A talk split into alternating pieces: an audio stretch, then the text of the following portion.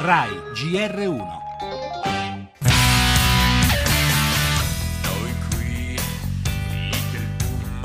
Market reactions both before and after our announcement show that the asset purchase program can work. Il quantitative easing introdotto dalla BCE è un meccanismo che promette di essere estremamente efficace e questo già lo si vede sui mercati. Mi aspetto non solo ci sia più stimolo alla crescita, ma che sarà più ricca di lavoro di quanto sarebbe stato altrimenti.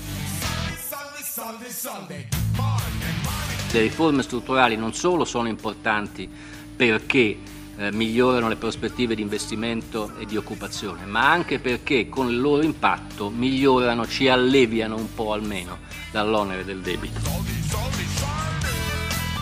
Lavoro e debito, i problemi dell'Italia nelle parole del nostro ministro dell'economia, Padoan, che delinea almeno una parte della soluzione crescita spinta dal fiume di euro che Draghi sta immettendo sui mercati finanziari e riforme strutturali.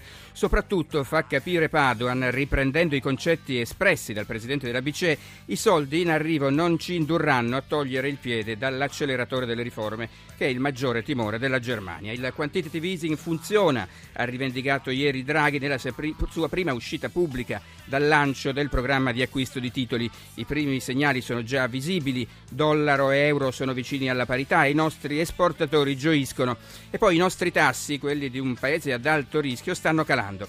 Attenti però all'euforia, molti indicatori su tutti la produzione industriale non sono ancora positivi. Ecco cosa ci dice l'economista Alberto Quadrio Curzio. Bisognerà vedere con una certa calma gli effetti delle varie misure in cantiere e rimettersi su un cammino di crescita richiederà richiederà del tempo.